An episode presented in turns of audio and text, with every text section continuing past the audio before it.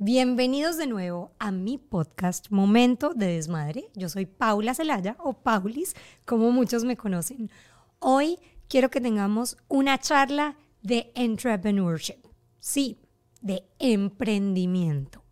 Porque muchas mujeres queremos reinventarnos, queremos empezar nuevos negocios desde cero y crear cosas maravillosas. Bueno, a mí me pasó, después de tener mis hijas, quise hacer mis ideas o hacer de mis ideas un negocio. Mi invitada de hoy se llama Silvia Cobos. Es colombiana, especialista en marketing y creó su propia compañía inspirada en su hija. Mejor dicho, no digo más. Con ustedes, Silvia Cobos. Bienvenida Silvia. Hola Paulis, gracias. Qué, rico verte. Qué emoción tenerte aquí. Yo hice una intro antes de que empezáramos a grabar. Por eso te recibí así como bienvenida. ¿Qué dijiste? ¿Qué me perdí? Ah, mentiras. Quiero que hoy hablemos de emprendimiento y cómo decide uno, digamos, dejar un trabajo estable y empezar la aventura de emprender, entrepreneurship. Cuéntanos un poquito de ti, Silvi.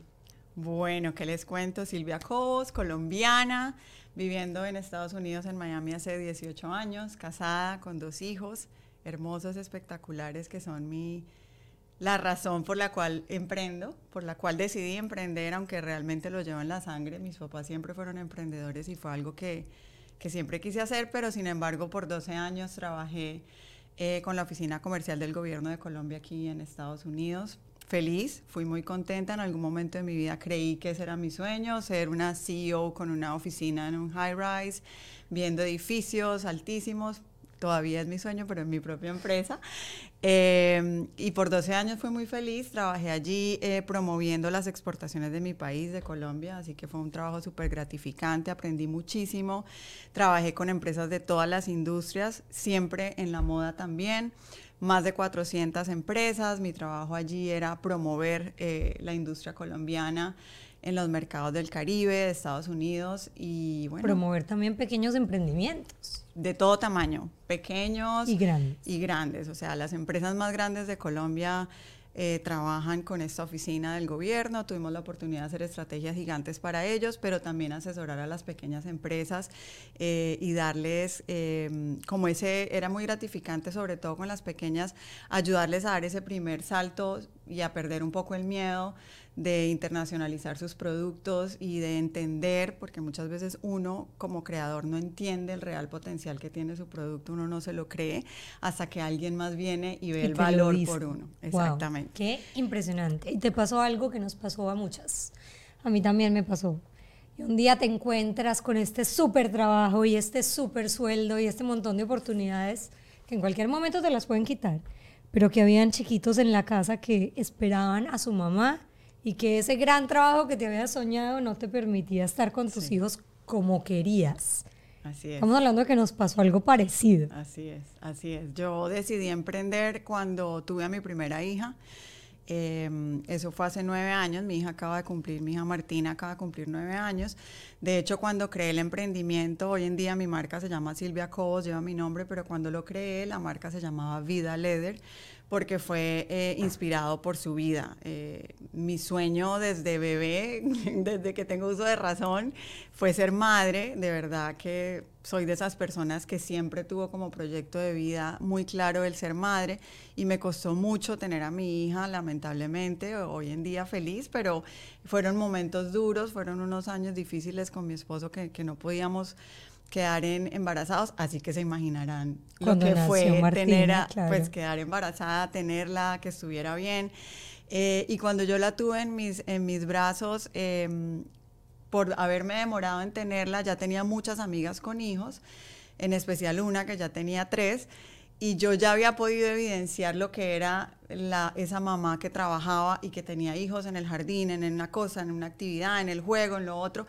Y yo verlas a ellas, em, sabía que cuando yo fuera madre no iba a querer dejar de trabajar porque siempre ha sido también un proyecto. Es tu esencia. Exacto, es mi esencia trabajar, eh, soy creadora todo el tiempo de ideas, sea en un trabajo donde me estén pagando porque estoy contratada por alguien, tengo una mentalidad creadora, innovadora, o para mi propio negocio. Entonces, eh, desde que Martina nació, yo dije, tuve como una visión y dije, cuando yo voy a empezar a crear algo ya, no voy a renunciar ya, porque no puedo, eh, pero voy a empezar a construir, voy a empezar a sembrar porque quiero ser esa mamá presente en la vida de mis hijos en siete años. Yo, me, yo ese, ese número lo, lo digo mucho porque me acuerdo que yo le puse un tiempo a ese sueño. O sea, Qué loco. Hace nueve bueno, es el primer consejo que le vas a dar a todas estas personas, digamos que no, no solamente a las mujeres, porque a los hombres también les está pasando. Totalmente. Muchos quieren estar más cerquita de sus hijos. Sí. O están en un trabajo que no los llena realmente y uno cree que, que el poder tener pues una estabilidad económica lo es todo. Y muchas veces uno por el miedo a soltar ese, esa estabilidad económica se está perdiendo la oportunidad de tener una mucho mejor estabilidad, no solamente económica, sino también emocional. Eh, y gran parte del aprendizaje que yo he tenido en este tiempo, hace cinco años ya que yo renuncié al trabajo con, con el gobierno, o sea, llevo cinco años full, emprendiendo. 100% emprendedora con la marca, aunque la creé hace nueve años, cinco años 100%, y ha sido un proceso de aprendizaje y de crecimiento increíble. Y lo que yo más he aprendido y valoro en estos momentos de esa decisión que tomé, aparte de estar con mis hijos, es que he aprendido que hay un valor mucho más del económico y es mi estabilidad emocional eh, como líder, como mamá, como esposa, como amiga. Eh, que me permite ser creativa para desarrollar los diseños de, mi marca, de los zapatos, que me permite tener, si estoy estable emocionalmente y balanceada, bueno, tratando, ¿no? Siempre tratando de balancear todo, eh, me permite tener mucha más creatividad, más innovación, más frescura. Em, mayor habilidad de, relacionarme con otros, porque cuando tú estás así, ofuscada, es muy difícil ver las oportunidades. Cuando estás congestionado es muy difícil ver lo que hay al frente o lo que puede venir y crear cosas desde cero. ¿Cuál fue el punto en el que dijiste, me salgo ya del trabajo estable y del cheque seguro y me lanzo 100% a emprender? Porque eso es un abismo. Sí. Cuando tú tienes una súper buena posición y tienes un cheque estable, en tirarte al vacío necesita una decisión. Tiene que haber algo, tiene que haber un breaking point. ¿Cuál fue tu breaking point? Sí, yo, yo los niños, o sea, definitivamente mis hijos, eh, pero algo también pasó en mi trabajo estable porque no tenía como más para dónde subir y crecer. Empecé a sentir que me estaba dando como contra las paredes con mis propuestas, con las ideas, con lo que yo quería proponer en mi trabajo, porque de verdad que siempre, o sea, aunque tenía esa intención de, emprender, fui totalmente comprometida con lo que hacía. Eh, pero empecé a ver que las ideas tenían, o sea... tenían barreras. Sí, habían barreras, entonces por aquí, por acá, entonces quiero aplicar a otra posición. No, quiero, o sea, la, y yo me frustré muchísimo, pero hoy en día lo agradezco porque si a mí no se me hubieran cerrado todas esas puertas, en mi trabajo eh, estable, o por decirlo de alguna manera. Si no te hubieras aburrido, no te hubieras atrevido a irte. si se me hubieran dado esas oportunidades, de pronto hoy en día otra sería la historia y hubiera tomado otra decisión. ¿Pero por qué crees que te cerraban las puertas? ¿Porque no te veían el potencial o porque sabías el potencial que tenían y les daba susto? Mirándolo en en retrospectiva en este momento? No sé, no sé, o sea, cosas de la vida que hoy agradezco. O sea, honestamente hoy agradezco porque otras personas que trabajaban conmigo siguen allí y han tomado otros caminos y, y miro para atrás y no me veo ahí. O sea, no cambio por nada la decisión o la vida que hoy en día tengo como, como empresaria, emprendedora. Eh, y definitivamente lo que sí, eh, a pesar de que se me hubieran dado esas otras oportunidades, sé que en algún punto hubiera terminado tomando la decisión de independizarme, es el tiempo, no porque hoy tenga más tiempo, sino poder manejar mi tiempo, poder decidir eh, que esta mañana fui al honor roll de mi hija y no tengo que pedirle el permiso a nadie, eh, que tengo soccer a las 5 de la tarde, entonces a las 4 y media estoy saliendo a llevar a mi hijo a soccer, porque esa fue la real razón por la cual yo decidí emprender, no por ser millonaria, no por ser famosa, no por ser nada de eso. La razón principal eh, por la que yo quería emprender era por un salario emocional. Y era el salario emocional de poder decidir estar con mis hijos cuando ellos lo necesitaran o cuando yo quisiera. O sea, si mañana quiero estar con ellos porque hay una actividad en el colegio, yo decido estar, no porque deje de tener responsabilidades, pero porque sé que cuando llegue, entonces me sacrifico un poco más en el tiempo, o cuando ya los acueste a dormir, me pongo a trabajar por la noche y nadie me está exigiendo. Acordémonos que cuando esto no existía, el trabajo remoto, tú tenías que ir a la oficina, o sea, estamos hablando de hace nueve años, hace cinco años que renuncié. Entonces era obligatorio realmente estar a las nueve de la mañana en la oficina, tenías un jefe al cual responder, salir media, una hora de almuerzo, puedo salir temprano, puedo salir media hora antes, el tráfico, o sea, eran otras circunstancias que hacían mucho más difícil, o sea, yo veía y yo decía, Dios mío, bueno, mis hijos, alcanzó mi hija a tener cinco años cuando yo renuncié, pero todavía era jardín, como cositas así. Hoy en día que la niña ya tiene nueve y tú sabes lo que es cuando empiezan a crecer eh, y cuando ya empiezan a, hacer cosas after school y hay cosas en el colegio y tú quieres ser voluntaria en el colegio porque si eres una mamá presente quieres saber. Lo que pasa es que uno quiere todo como mujer. Uno quiere todo. Sí. Y cuando tú estás atado a una compañía que te obliga a cumplir un horario, y que tienes ciertas expectativas de que tú estés cuando tú quieres, digamos, cumplir con los deberes, pero al mismo tiempo quieres estar con la gente que más amas, que son tus hijos, pues eso se vuelve difícil. Si quieres ser una mamá presente, y no estoy diciendo que las mamás que van a trabajar en la oficina no sean mamás presentes, conozco muchas. grandes amigas que, que logran hacer los dos cosas y que les encanta. Mi marido es uno de los que dice, a mí me gusta ser empleado y es feliz y yo digo, yo no, porque yo soy creativa, porque yo tengo una bomba de ideas en la casa todo el tiempo. Así es. Y a veces los jefes no van a la velocidad que tú vas o les da miedo darte las oportunidades, pues porque puede generar una pérdida para la compañía, no sé. No necesariamente porque no crean en ti.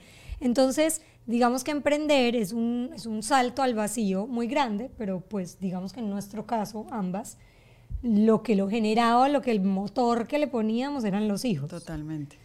Y eso hace varios cambios. El emprendimiento, ya dijiste, bueno, fue enfocado en Martina, tu hija mayor, vida por la vida de ella, luego llegó el chiquitín. Sí, le dio el siguiente empuje porque ahí todavía cuando él nació yo no había renunciado. Eh, fue un proceso largo, yo, o sea, cuando hablo con gente que me pregunta, me pide consejos, no fui la persona que dijo de un día para otro, ya, ni, ni en un año, me tomó cinco. O sea, yo lo hice Despacio. Yo lo hice despacio porque tenía bebés, porque estaba aprendiendo a ser madre, porque no podía soltar el ingreso así de un momento a otro. Yo fui dando pequeños pasos eh, para ir derrumbando las barreras del miedo. Y es algo que le digo a las personas que me preguntan o me piden consejos y de pronto se quedan pensándolo esos cinco años. Yo esos cinco años no me quedé pensándolo, yo en esos cinco años iba poniendo pequeños ladrillitos, me iba moviendo un poquito más hacia la meta.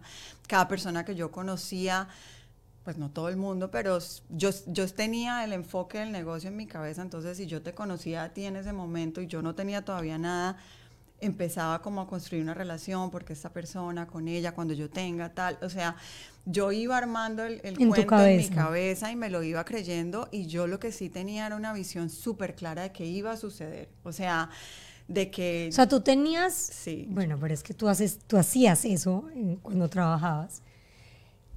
¿Cómo empieza un emprendedor a crear una empresa? Creo que es lo primero que acabas de decir, la visión, pero ¿cómo construyes esa visión? ¿Cuál sería tu consejo hacia eso? Para mí, eh, en lo personal y lo que le recomiendo también a las personas que me preguntan es que trabajes o, emprendas en algo que genere una, una, necesidad latente en ti, que exista, y algo que te apasione. Porque la diferencia entre un emprendimiento y montar un negocio es que en el emprendimiento tiene que haber pasión. Tiene que ser algo que se relaciona íntimamente con tus pasiones, con tus necesidades, con tus gustos. Con lo que te hace feliz. Un negocio es comprar una franquicia, es vender tornillos porque están en súper demanda, como en la pandemia hasta vendí mascarillas, pues era otro negocio, pero no era mi pasión. Eso es un negocio, eso es montar un negocio y lo ha hecho mucha gente y está bien. Y o sea, generar tú puedes ingresos. invertir para generar ingresos.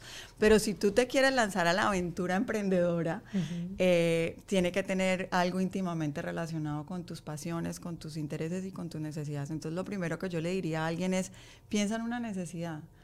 Muy seguramente algo que a ti te haga falta, tú le quieres encontrar una solución. Y cuando tú le quieres encontrar una solución a algo, es algo que no se te va de la cabeza. Que estás como, pero ¿cómo? ¿Pero por dónde? ¿Dónde está la oportunidad? Porque tú estás viviendo la necesidad. Y eso te abre los ojos a ver soluciones, a ver, a experimentar, a, a- a te- a este- estar como con esa necesidad latente. Y eso eh, prende, prende la pasión impresionante y tú estás dándole, dándole, tiqui, tiqui, Cuando, tiqui, cuando tienes una idea que no se te puede salir de la cabeza, por ahí es. Por ahí es, por ahí es, y si adicionalmente tienes un talento en, lo, en, En eso, en ello, obvio. pues tienes un perfecto matrimonio. No necesariamente si hay necesidad y hay pasión y no tienes el talento, el, el emprendimiento no funciona. Sociedades, yo tengo esta habilidad, mi amiga es la que sabe dibujar, pero yo tengo la creatividad para sacar su arte al mundo. Ok, hay un perfecto matrimonio y esas son pues las sociedades, que son otras maneras también de arrancar un emprendimiento, porque arrancar un emprendimiento solo, moralmente y, y mentalmente también es muy complicado. ¿Cuál es la primera barrera del miedo? Porque ahorita hablaste que ibas derrumbando los muritos del miedo. Siempre hay miedo.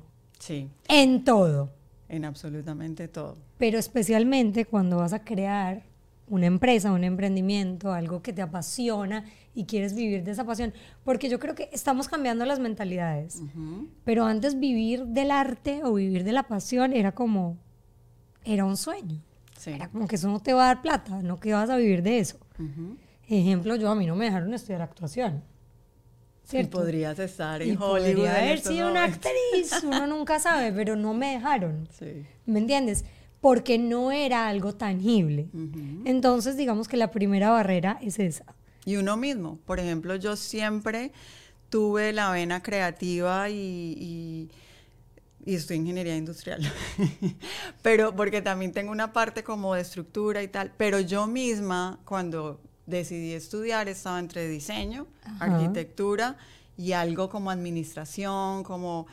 Y me fui por el tema de negocios y de estructura y por la ingeniería, porque yo misma también tenía la mentalidad de, ay, diseño, publicista, no sé qué, como que Como que por que ahí no, no. era real, como que no iba a ser un, como muy hippie, como muy... Como Y hoy en día haces eso. Y hoy en día vivo, o sea, trabajo con lo que realmente me apasiona, pero agradezco también a la vida que le pude meter mi ingeniería porque pues ha sido una herramienta muy importante para Claro. mí en, en el, en el establecer una empresa y es tener las herramientas gerenciales y de estructura para poder llevar a cabo un, un negocio y no solamente quedarme en la parte sensible del diseño. Claro. Porque zapatos, Silvia. precisamente por una necesidad. Cuando yo tuve a Martina, nueve años atrás, devolvámonos otra vez, 2013, la moda de los tenis No con todo no existía. existía. Y yo era una ejecutiva de gobierno, era de las que se ponían zapatillas, tacones, estiletos, como le digan, todos los días de mi vida con vestidos, mis vestidos, muy coquetas, siempre me ha encantado arreglarme. Se tal, viste divino Zapatillas. esta mujer.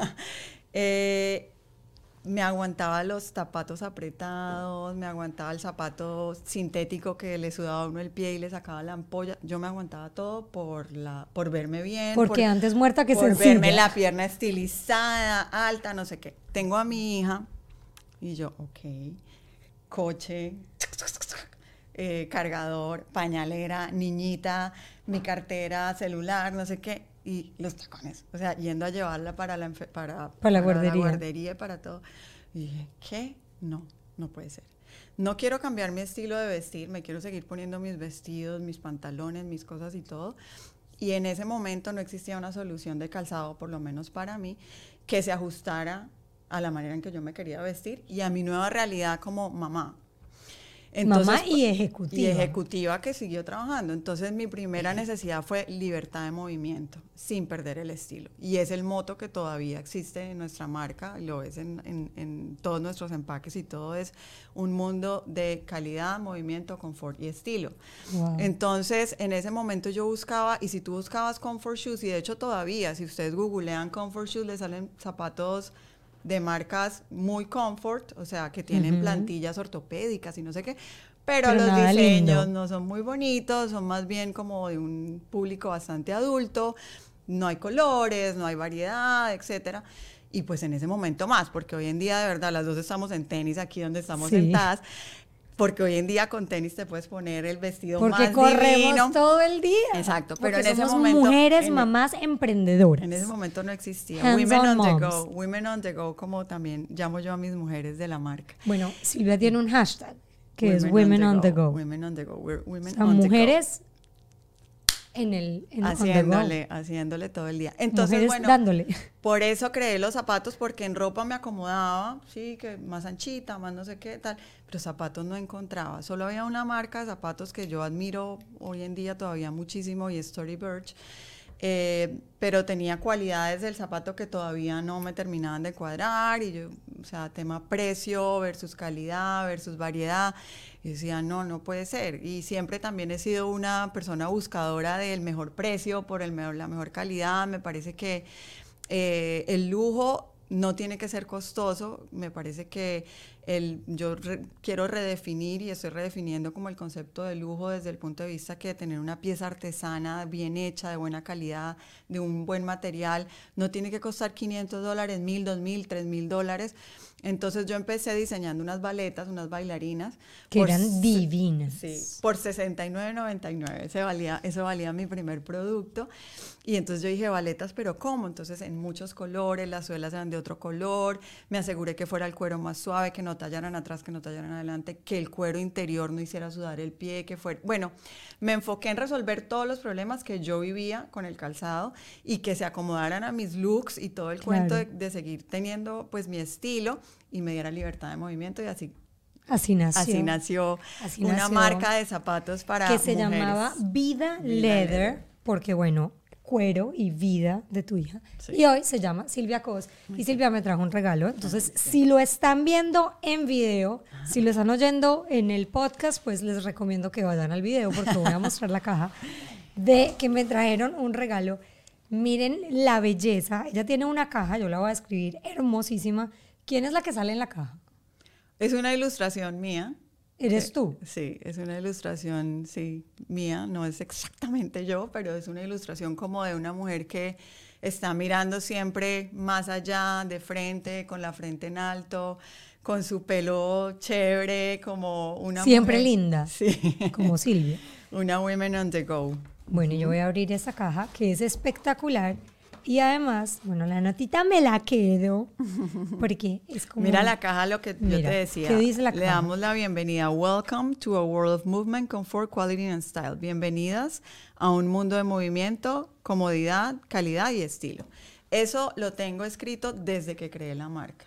Y es algo que aunque la marca ha evolucionado, eh, ay, bueno, ahí están tus zapatos, tus sandalias Bloom. No Las que no me están viendo, mi cara es de, oh my God, I love Si lo them". están viendo, eh, pues es súper lindo que, que sepan que nosotros trabajamos con artesanos. Todo este calzado es trabajado de manera artesanal. Los tejidos que ven son hechos a mano. Esto lo hacen mujeres eh, en nuestros talleres en Colombia y todo pues con el mayor amor. A todo le ponemos mucho detalle. Queremos hacer de lo simple algo especial, que cada vez que usen uno de nuestros zapatos se sientan especiales, únicas, pero de verdad, de verdad, de verdad, que siempre tengan libertad de movimiento, que el tema de tener un buen estilo, de estar a la moda, no significa sacrificar la comodidad. Me encantan y aquí les voy a tener abiertas durante el resto del podcast porque de verdad creo que es, es una marca que, bueno, Silvia y yo, voy a contarles un poquito del background. Silvia y yo nos conocemos hace mucho. En realidad nos conocemos por amigos. Sí. íbamos a, no sé, viernes de tomar vino. Eh, creo que Silvia me conoce desde antes de tener hijas o con Isa muy chiquita, con mi hija mayor muy chiquita. Tal vez sí, porque Isa tiene cuánto? 14. 14. De pronto todavía no la tenías, no sé, yo llevo aquí 18 años. Sí, bueno, no sé, nos conocemos hace mucho tiempo. Eh, creo que es de esas amistades que se han ido forjando con el tiempo, como de admiración mutua de lo que hacemos. Y cuando Silvia empezó a sacarlo de los zapatos, yo estaba empezando con el blog, tampoco llevaba mucho. Me decía, pero ¿cómo hacemos? Pero hagamos un merch, pero hagamos... a-". Y es eh, también otro tema que lo hablamos en otro podcast de colaboración versus competencia.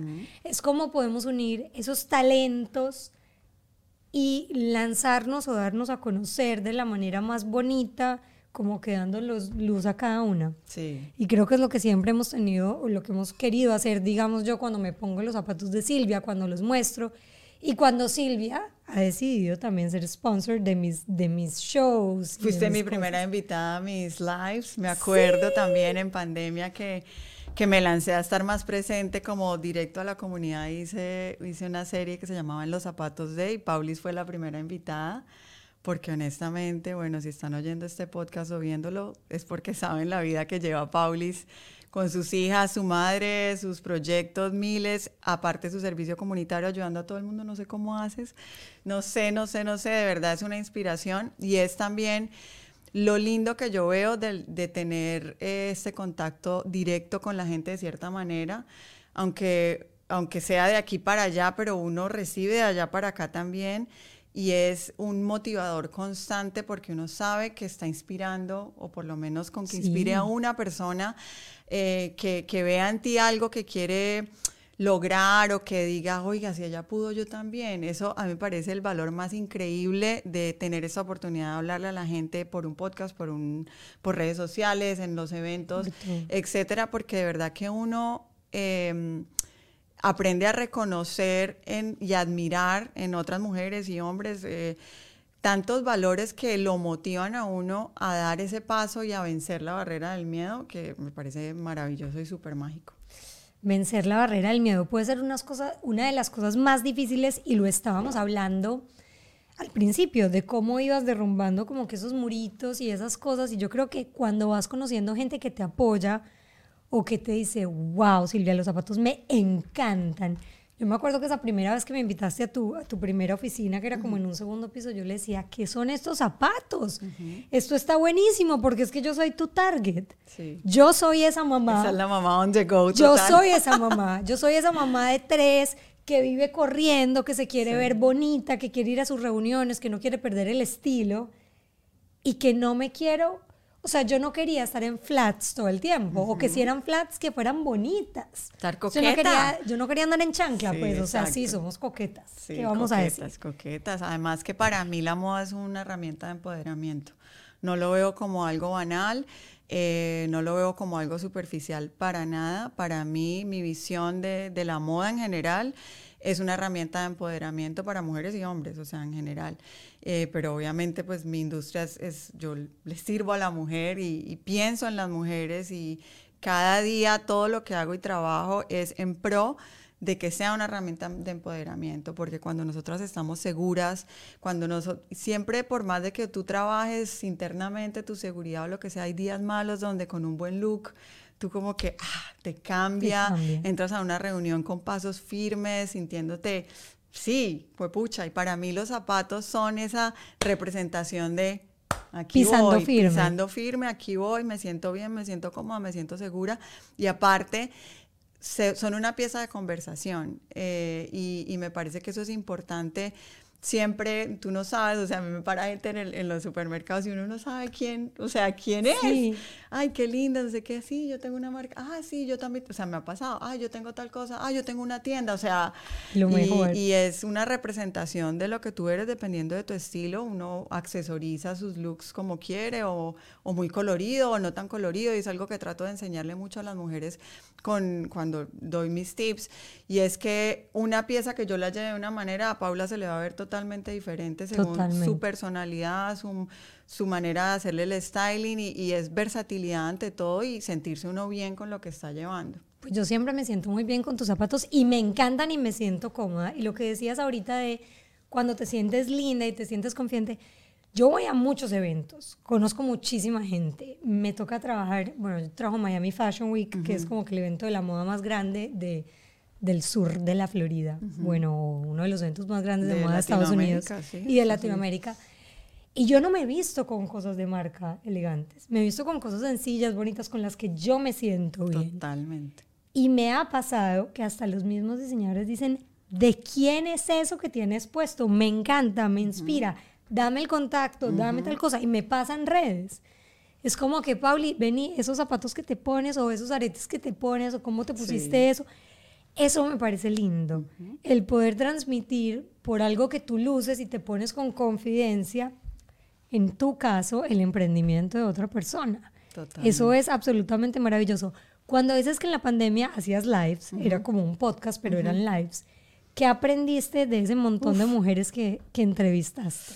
Aprendí impresionante, fue un ejercicio espectacular, fue un ejercicio en el que vencí una barrera del miedo y me, gustaría hablar un poquito de eso que ahorita me estabas diciendo, cómo se vence la barrera del miedo, porque es muy fácil decir, eh, hay que vencer el miedo y hay que lanzarse. Y hay que Siempre es fácil decirlo, pero ¿cómo se hace? Y, y, la manera en que, en que considero yo que se vence la barrera del miedo es poniéndole acción. No decir, ejemplo, quiero hacer un podcast, bueno, hazlo. No, la barrera del miedo la empiezo a vencer el día que me compré el micrófono. Listo. Me grabo yo sola en la casa. Listo, un poquitico. O sea, hay que, hay que desmitificar eso de que si quiero hacer un podcast, no, pero ¿cómo? Si yo, yo no sé hablar, yo no, no. Pucha, lánzate. O sea, cómprate el micrófono, mírate el YouTube, habla con alguien que haga un podcast, podcast eh, sigue podcast, ensáyalo frente al espejo y eso te va a ir dando eh, confianza, confianza, confianza en ti mismo y eso va tumbando el miedo, va tumbando el miedo hasta el día que dices, lo voy a hacer. Y no tiene que ser hoy a mañana la regla del, del, uno, o sea, cada día algo, algo, algo. Yo se lo decía a todas mis mujeres donde go en, en redes cuando empezó el año y les decía, vamos a hablar del poder de la manifestación. Y el poder de la manifestación es manifest, hacer fiesta con las manos. Ese es el origen de la palabra no sabía. Sí, manifest es eh, hacer fiesta con las manos y eso se traduce a hacer. Entonces, manifestar no es, ay, no, no, manifestar es hacer, manifestar es ponerle un poquito de acción a ese sueño. Y eso poquito a poco te va a ir tumbando la barrera del miedo. El miedo puede estar aquí, pero si yo empiezo una acción, una acción, una acción, una acción. A los 3, 4, 5, 6, 5 años me tomó a mí renunciar a mi trabajo. Tumbé todos mis miedos. El día que yo renuncié y me fui a una feria, yo llevaba 5 años preparándome para eso. Llevaba cinco años tumbando el miedo. El tiempo de cada uno es diferente. Alguien puede tumbar una barrera del miedo en una semana, en un mes, en un día en tres meses, en diez años, cuántos grandes empresarios han llegado a su cúspide del éxito empezando a los 50 años, después de llevar 30 años trabajando en otra cosa. Es un escalón a la vez. Estuve viendo el, eh, sobre Amazon 25 años hasta que son lo que son hoy en día, 12 años con cash flow negativo, dando pérdidas. ¿Y quién es Amazon? O sea, son pequeños pasos tumbando la barrera del miedo. Y bueno, cuando me lancé con, volviendo al tema de los lives, eh, yo me acuerdo que en el año de la pandemia, el año de la pandemia fue increíble para mí como marca y como persona, porque yo estaba 90% enfocada en la venta mayorista, es decir, aunque tenía un website que le vendía a la gente y tenía una oficina donde podía ir ciertas personas, mi gran enfoque era venderle a otras boutiques que me compraran en cantidades grandes. En mayorista. Y ese era mi enfoque y mis ferias eran en eso, eran mis estrategias número uno, viene la pandemia, todas las tiendas cierran, nadie está comprando, se me caen los pedidos. Acababa yo de llegar de Madrid de una feria donde me había ido increíble, clientes de Italia, Portugal, boutiques. A los 15 días cierran Madrid, todo. se canceló yo. Y empiezo yo a hablar en redes, a lanzarme. Me, me llega una primera feria de México. Pero el miedo era hablar públicamente. yo decía, ¿yo qué voy a decir por 40 minutos o por media hora? O sea, yo, yo no Era el miedo de yo ¿quién va a creer en mí. Yo creía que yo no tenía nada para contar. Y ahí salió la Lora Parlanchina. yo creía ¿Y cómo ven? No ha parado de hablar en este podcast. Llevamos 32 minutos y no para. Yo no sabía que yo me iba a sentir cómoda contando mis experiencias. O sea, no sabía que me iba a fluir. No, no me había dado la oportunidad de creer que, que, bueno, de pronto a la gente no le gusta, yo, yo me siento súper cómoda haciéndolo, pero ese era, mi, ese era mi miedo. Ay, no, ¿qué van a decir? Que mucha boba, que qué tonta, que qué está diciendo, que, que, que quién se cree. Ese era, o sea, esos eran las, los cuentos que yo me contaba. Y me, y me, tocó obligada a lanzarme al agua porque me había inscrito a una feria en México mayorista y por pandemia se volvió virtual. Y dentro de las actividades de la feria virtual eh, era obligatorio hacer dos lives esa semana obligatorio, o sea, era parte de las actividades de la feria. Y yo, ¿qué? Yo no había hecho un live. Y yo, ¿y como de cuánto? 30, 40 minutos. Y yo, Dios mío, yo acabo de decir por 40 minutos. Bueno, me acuerdo que me fui y yo, bueno, como buena ingeniera, entonces yo todo cuaderno. Todo planeado, cuaderno, cuadrito. ¿Qué voy a decir en el primer live? Ta, ta, ta, ta. Organicé todo mi display en la oficina, porque eso sí, ¿para qué? Pero soy bien ordenada, me gusta que todo bien estéticamente eh, correcto. Y pum, live. Y empiezo yo a hablar y yo, pues a contar mi historia. Lo hice. Lo hice y no, y, y, otro consejo ahí es, si tienes miedo de hacer algo, empieza por algo sencillo, algo que te sea fácil. Yo no iba a empezar mi primer live en la vida hablando de tendencias, no sé qué, macroeconómicas, que yo me tuviera que aprender cifras ni nada. mi primer live es mi historia. claro, ¿quién, más, soy yo? ¿Quién más fácil para contar la historia que yo misma? Entonces me empezó a fluir. Me acuerdo que en ese live yo creo que hablé como una hora, o sea, yo creo que no, ni 30 ni 40 minutos. Luego vino el siguiente y yo, listo, vamos a hablar de las colecciones, ta, ta, ta. Y después yo dije, bueno, todos aquí encerrados. Yo siempre pienso cuando estoy diseñando en cómo en ponerme en los zapatos de la otra persona. Bueno, por eso diseña zapatos. En los zapatos de. En los zapatos de. Y así nació en los zapatos de. Y entonces, bueno, ¿y a quiénes voy a entrevistar? No, mujeres reales que yo admire, que yo me quiera poner en sus zapatos, que yo, bueno, yo cuando eso ya obviamente te seguía, las recetas de Paula, los planes de Paula con las niñas, la producción de los eventos, el desmadre ya llevabas varios, yo ya había ido a unos y yo, no, pues esta es la primera mujer que yo tengo que entrevistar. ¡Qué honor! Porque, porque quiero que la gente sepa. De todas las mujeres que conoce, a ver. Porque sus primeros zapatos estaban en los zapatos de Camila Canaval y son amigas, y que me llame a mí primero. ¡Wow! Sí, sí, no, me, me, sentía muy identificada y yo quiero, o sea, saber manejar el tiempo de esa manera. Y es un tema que a mí me interesa, o sea, yo quiero saber más del día a día de Paula.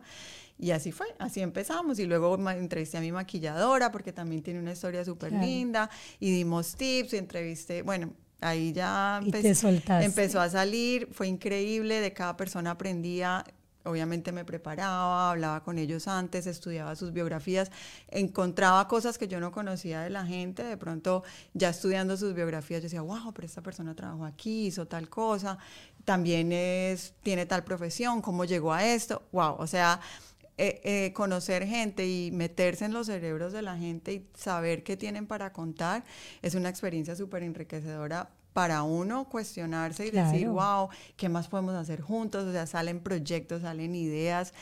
Conversar con la gente es el mejor ejercicio para la creatividad porque salen necesidades, salen ideas, salen oportunidades de unirse.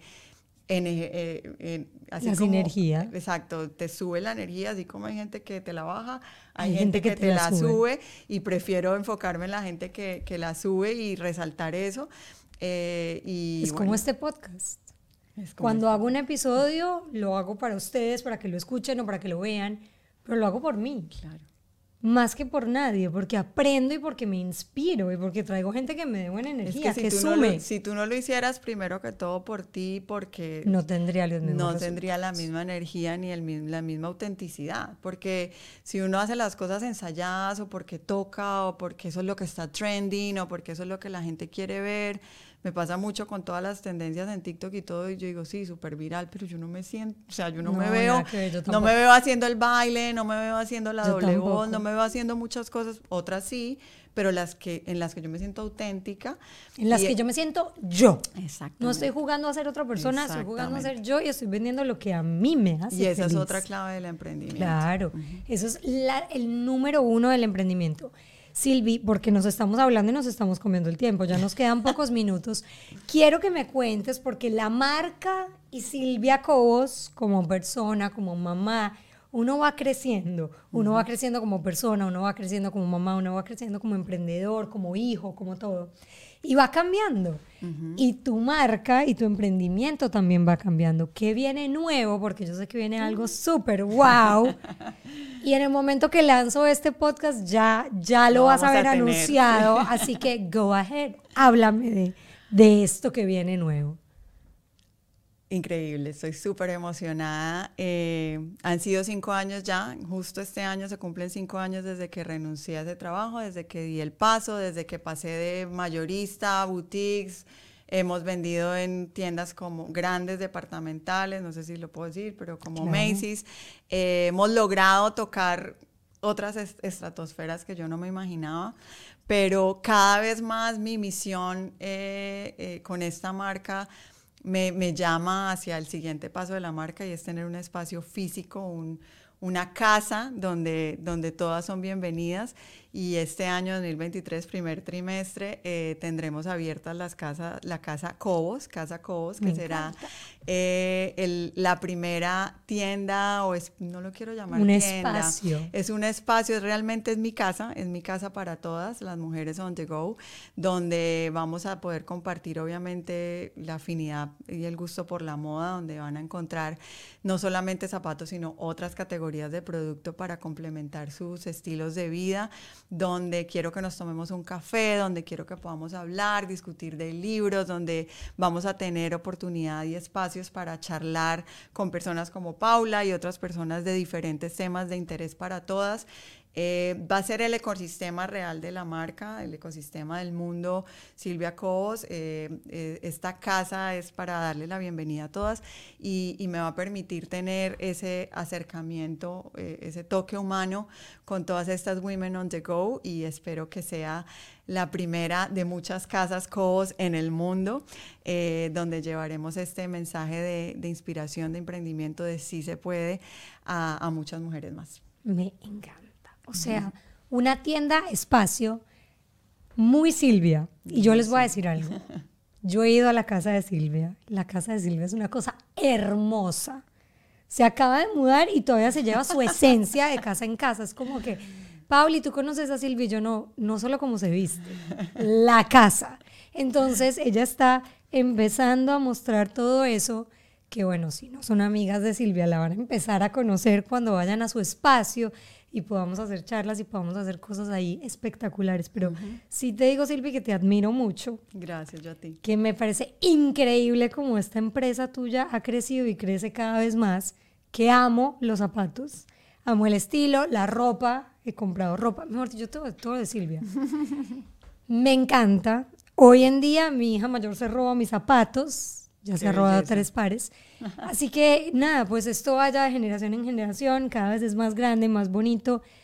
Y si empezó por Martina, tu hija, Martina se tiene que sentir muy orgullosa de su mamá. Ay, sí, ella es increíble. Ayer me estaba diciendo que quería diseñar unos zapatos, le dije, pero en serio, hazlo en serio que...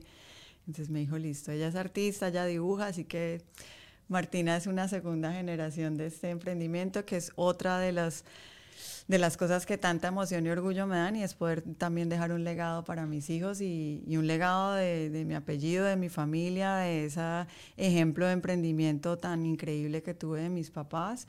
Toda la vida trabajé con ellos, fueron emprendedores y, me encanta, definitivamente me gusta poder hacer esto, poder, eh, soy una mujer de acción y poderle poner acción a mis sueños y a mis proyectos y verlos hacerse realidad, es, el, es el, la recompensa más grande que, que hay. Un consejo que le darías a los emprendedores. Si pudieras dar un consejo. Uno, está difícil. Bueno, pero un consejo bien dado, pues. Eh, el primer consejo que yo les doy a los emprendedores, y de verdad creo que este es el más importante, que no lo hice cuando empecé, lo he aprendido a golpecitos, es primero uno primero uno como persona. Qué importante. Eh, porque cuando tú eres emprendedor, eres el jefe, el bodeguero, el, de, el que despacha, el que postea, el que dibuja, el que recoge, el que barre. El todo. El que, el que, el que. Y eso agota muchísimo, eso agota muchísimo y puede llegar a puntos de burnout, de, en español no sé cómo se dice. Cansancio absoluto. Cansancio absoluto y eso puede matar tu emprendimiento. O sea, si uno no tiene em, un balance o herramientas eh, en su vida que le permitan manejar, porque uno los tiene. Hoy en día siento que tengo muchas herramientas, igual me da burnout.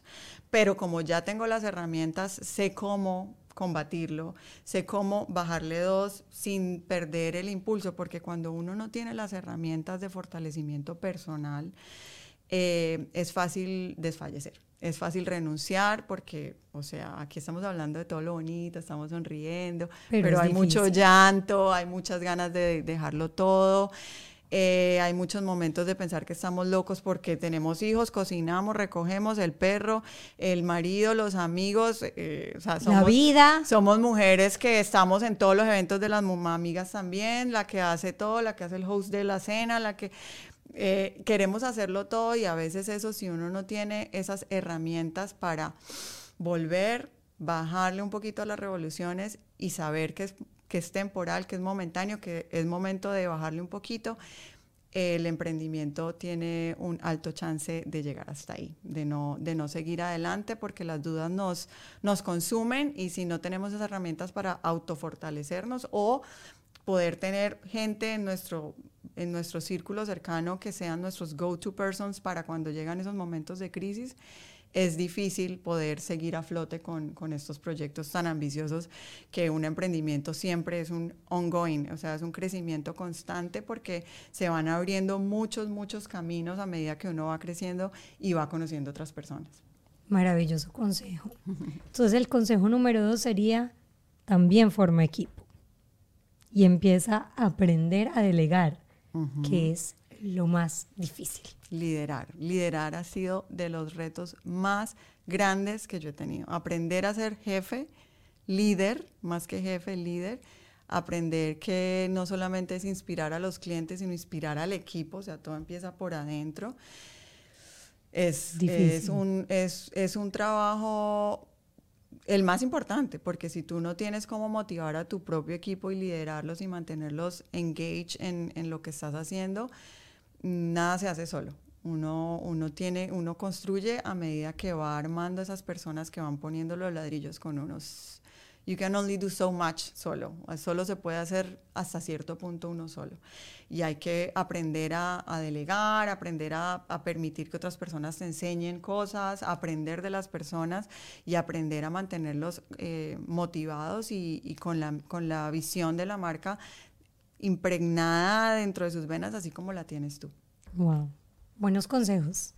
Más que un desmadre, es un momento en el que todos tienen que poner en perspectiva si quieren crear un emprendimiento, si quieren crecer como empleados y si quieren hacer sueños realidad. La diferencia de soñar es quedarse soñando. Entre el sueño y la acción hay una gran diferencia, es cumplir lo que uno quiere. Así es. Silvi, gracias por estar aquí. Gracias a ti. Por favor, danos tu Instagram y tu página web. Arroba Silvia Cobos de Brand. Ahí encuentran todo en Instagram, nuestras actualizaciones. Por ahí es donde siempre estoy todos los días contándoles qué pasó, qué llegó, qué se acabó, qué precios especiales hay, qué promociones hay, qué eventos. Y obviamente por allí anunciaremos la apertura de la tienda, qué vamos a tener allí y más cosas que van a pasar este año, que es así todavía no se pueden contar, pero, pero cosas increíbles que, que me tienen este año eh, lleno, de, lleno de, sí, de, mucha ilusión, mucha ilusión por todo lo que se viene. Me encanta, te felicito y nuevamente gracias por estar aquí en este momento desmadre y nos vemos la próxima semana. Gracias.